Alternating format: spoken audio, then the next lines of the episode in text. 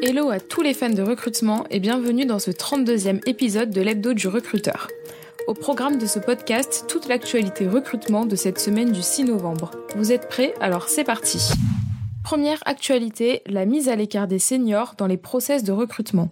Alors que les seniors pourraient être une solution à la pénurie de talents, les recruteurs ne semblent pas prêts à choisir des salariés plus âgés. En effet, près de la moitié des recruteurs admet avoir reçu l'instruction de privilégier des candidats plus jeunes, et un tiers avoue avoir écarté des candidatures seniors sur demande de la direction. Alors malgré le fait que les seniors bénéficient d'une expérience, ce désintérêt a plusieurs explications.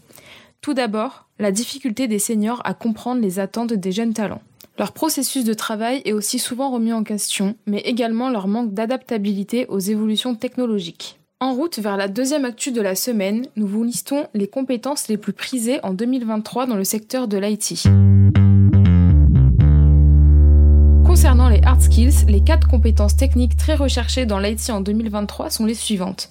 La maîtrise de l'intelligence artificielle, le machine learning, la cybersécurité ainsi que la gestion des infrastructures cloud mais il ne faut pas oublier les soft skills qui sont très recherchés et voici une liste des plus appréciés dans l'IT. Tout d'abord, l'adaptabilité face aux imprévus dans un marché en constante évolution, leur intelligence collective mais aussi leur sens de l'organisation. Et nous passons désormais à la dernière actu de la semaine. On vous présente l'inbound recruiting. Cette façon de recruter est une stratégie à la fois marketing et RH qui consiste à attirer les talents à soi et qui ne se limite pas au traditionnel process de recrutement, CV, lettre de motivation, entretien. Concrètement, l'entreprise va mettre en place une série d'actions de communication afin de promouvoir son actualité ou encore sa culture d'entreprise. L'objectif est de donner envie aux talents de rejoindre l'entreprise pour des raisons qui dépassent la simple recherche d'emploi. On y voit alors deux avantages. Cela facilite le sourcing de candidats et cela permet aussi une meilleure expérience candidat tout en fidélisant les futurs recrues. Ça y est, clap de fin, vous voilà désormais incollable sur l'actualité de la semaine. Ça vous a plu et vous mourrez d'impatience de nous écouter à nouveau, alors pas d'inquiétude, nous revenons dès la semaine prochaine pour vous faire vivre toute l'actualité en direct.